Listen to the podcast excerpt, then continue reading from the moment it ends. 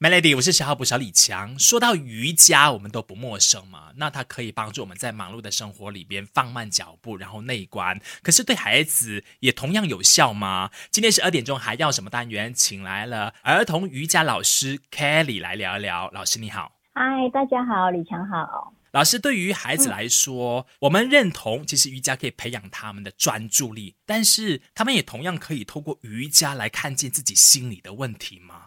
嗯，其实呢，我觉得这个这个问题是很多家长都会在问的。嗯，呃，其实我在想，因为小孩子哈，他很常接触电子产品，很少接触那个大自然，所以他们其实很多时候身体能量就不能释放了，所以我们就会觉得，哎，呃，为什么他好像都是坐不住啊，不能安定啊，然后他会生气呀、发脾气那样子的，其实就是因为他们呃不能就是。好好的关注自己，那你说小孩子能不能呢？其实小孩子我觉得更容易，为什么呢？因为小孩子他在练习的时候，他是用心去体会和练习的，而我们大人很多时候都是用头脑去练习，嗯，所以这是很自然的东西的，就很像一个小 baby，他们会发呆，然后突然间笑，那个爱是还在他们的心里，是很欢愉的，所以通过。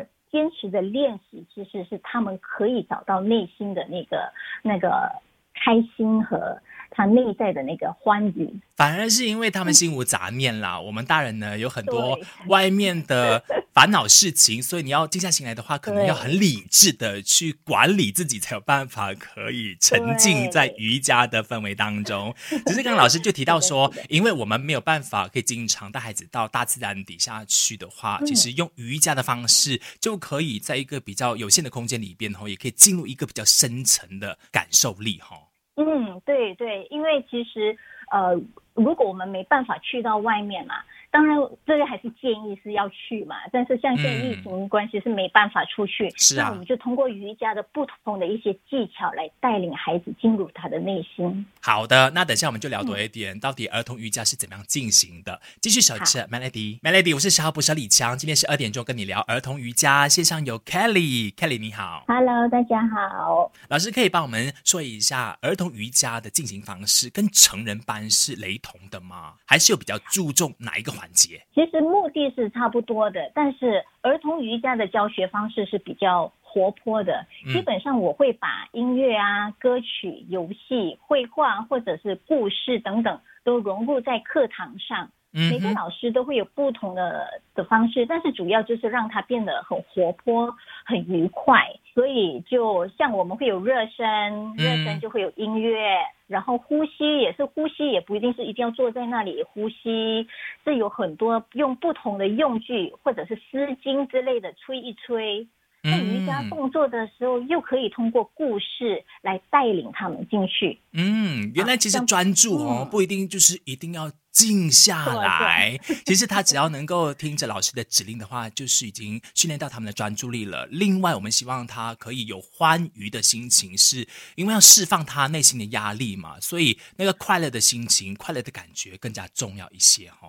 嗯，对，其实，在瑜伽动作的时候，当它舒展的时候，这个算是动态。嗯，那动态的时候呢，他其实感受自己的身体，然后我们也可能会通过游戏来完成一个一一些动作的的一个一个效果。嗯，对，然后最后才是静心，静心就不一定是叫他们坐着，那可能真的是有绘画，嗯，然后可能是有故事的带领他们进去，那其实是更容易让他们接受什么叫静心。嗯，那我现在就好奇了。其实不同年龄段的小朋友啊，那对于带他们在做这个呃瑜伽的时候，应该也有特定的方式吧？尤其特别小的，我知道你有接触 baby yoga 这样，所以对于这些孩子们有什么特定的讲究？我们等下聊。守着 melody，melody，我是小号补小李强。为什么今天十二点钟还要什么单元想要聊瑜伽内观这个话题呢？是因为每一年的十月十号是世界精神卫生日。孩子可能有说不出口的，或者是不会说出口的一些心理压力，借由瑜伽呢，就可以让孩子得到释放跟掏空，然后变得快乐一些。线上有儿童瑜伽的专家 Kelly 老师，你好，Hello，大家好，李强好。任何一个年龄段的小孩，如果你想要让他接触瑜伽的话，都没有问题，对吧？对，其实呢，呃，我们是从讲妈妈宝宝开始，妈妈宝宝开始就是你小 baby 几个月大的时候，可能颈部的发展会比较好的时候呢，就可以跟妈妈一起做了。嗯，但是这个年龄段哈，其实就是妈妈来主导，放一些音乐，摸摸他的手，拉拉他的手，拉拉他的脚。就在这种情况下，妈妈的心情放松了，孩子其实感受得到。是的。嗯，然后呢，在接下来就可能有亲子瑜伽，亲子瑜伽就爸爸妈妈带领着孩子一起学习这个瑜伽和静心的活动，嗯那从而他们可以带回家去呃教孩子。那我本身哈、教课的时候，呃，如果是纯粹就是儿童瑜伽的话呢，我就会分四岁到九岁这个阶段，然后少年瑜伽就是十岁到十四岁，对比较小的小朋友感官还比较灵敏。然后呃，身体的发展发育还没有完全的发展到很好，所以这个阶段呢，动作我就不会给他太多的外力去呃压他还是矫正他，因为呃这其实会伤到他，所以多数还是以故事、音乐还有绘画，然后小孩子就在一个呃。完全放松、很快乐的情况下去做这件事情，感受的时候，其实他们是很快乐的。那少年瑜伽呢？他们因为比较小大人了嘛，小大人了，其实就是他们有时就心思会变得很敏感，所以这个时候呢，我们又会用另外一个方式，可能建立他们的信心。这个过程呢，我们是尽量就是不批判，没有对错，嗯，就只是跟自己好好的相处的那种。小大人其实就会想要挑战一些比较难度高一点的动作之类的，只要你给他挑战成功，再给他一点奖励的时候，就可能言语上面的鼓励啦，他就很满足了，他就会觉得快乐了。嗯，对对，而且只要在一个很安全的环境下呢，你带给他的就是一个很你信任他、尊重他，那其实他是他就可以释放出一些他他想要表达的一些事情。等一下，我们继续聊更多一点。如果没有把孩子送到瑜伽班的话，我想在家里带着他们做是可以的吗？等下聊，守着 Melody，Melody，我是十号捕手李强，今天十二点钟跟你一起来做瑜伽。我们有儿童瑜伽老师 Kelly，你好。你好，李强。刚刚上一集有提到说，如果亲子瑜伽的话，在课堂上面学会了，在家里就可以带着孩子做嘛。那如果我今天没有选择送孩子去瑜伽班的话，那父母亲在家是可以怎么样做引导的嘛？也让他可以学习静心这件事情。嗯，其实如果家长是没办法去呃上课的话呢，那可能就需要呃。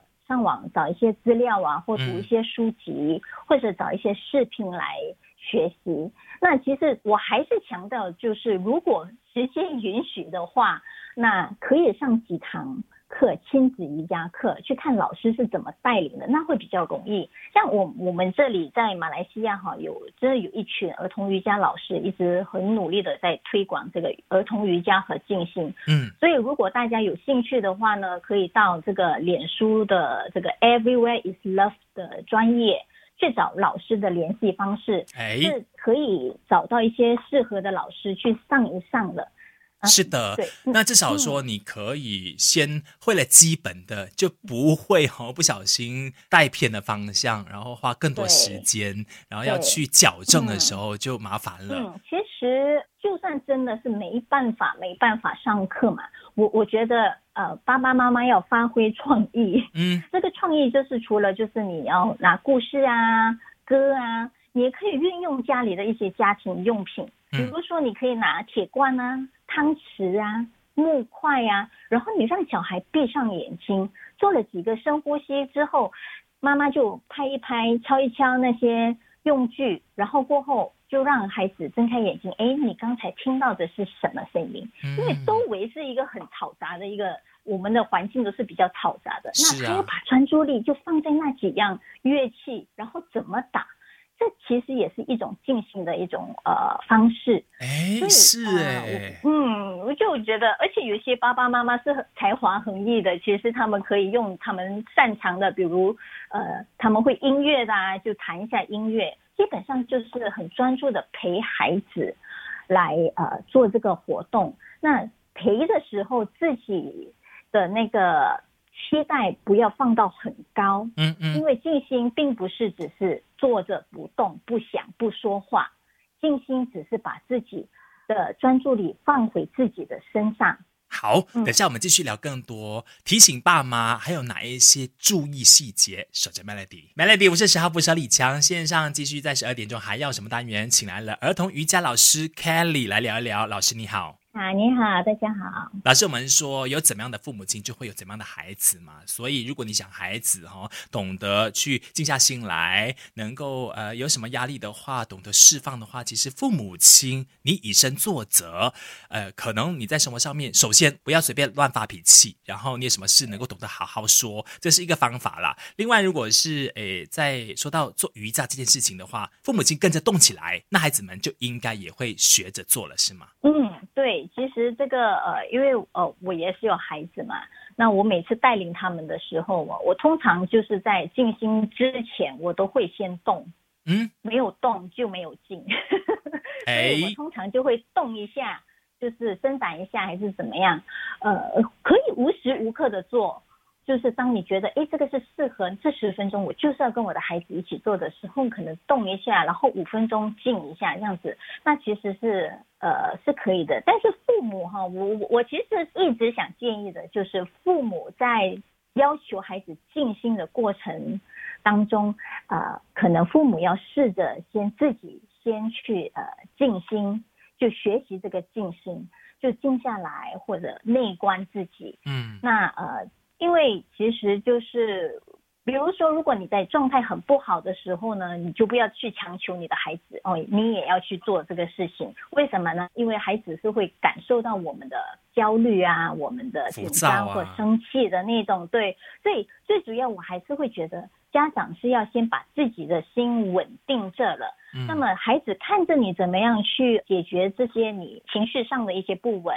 明白，久而久之，他就会学了。管理别人之前，先管理好自己啦，这是我们一再强调的哈。对对，好的。那今天呢，非常感谢 Kelly 帮我们分享那么多，希望说孩子透过这个儿童瑜伽的方式，可以达到静心。其实主要是能够让他释放一些心理的压力，那找到快乐的感觉呢，才会积极的生活下去。嗯，谢谢 Kelly，谢谢。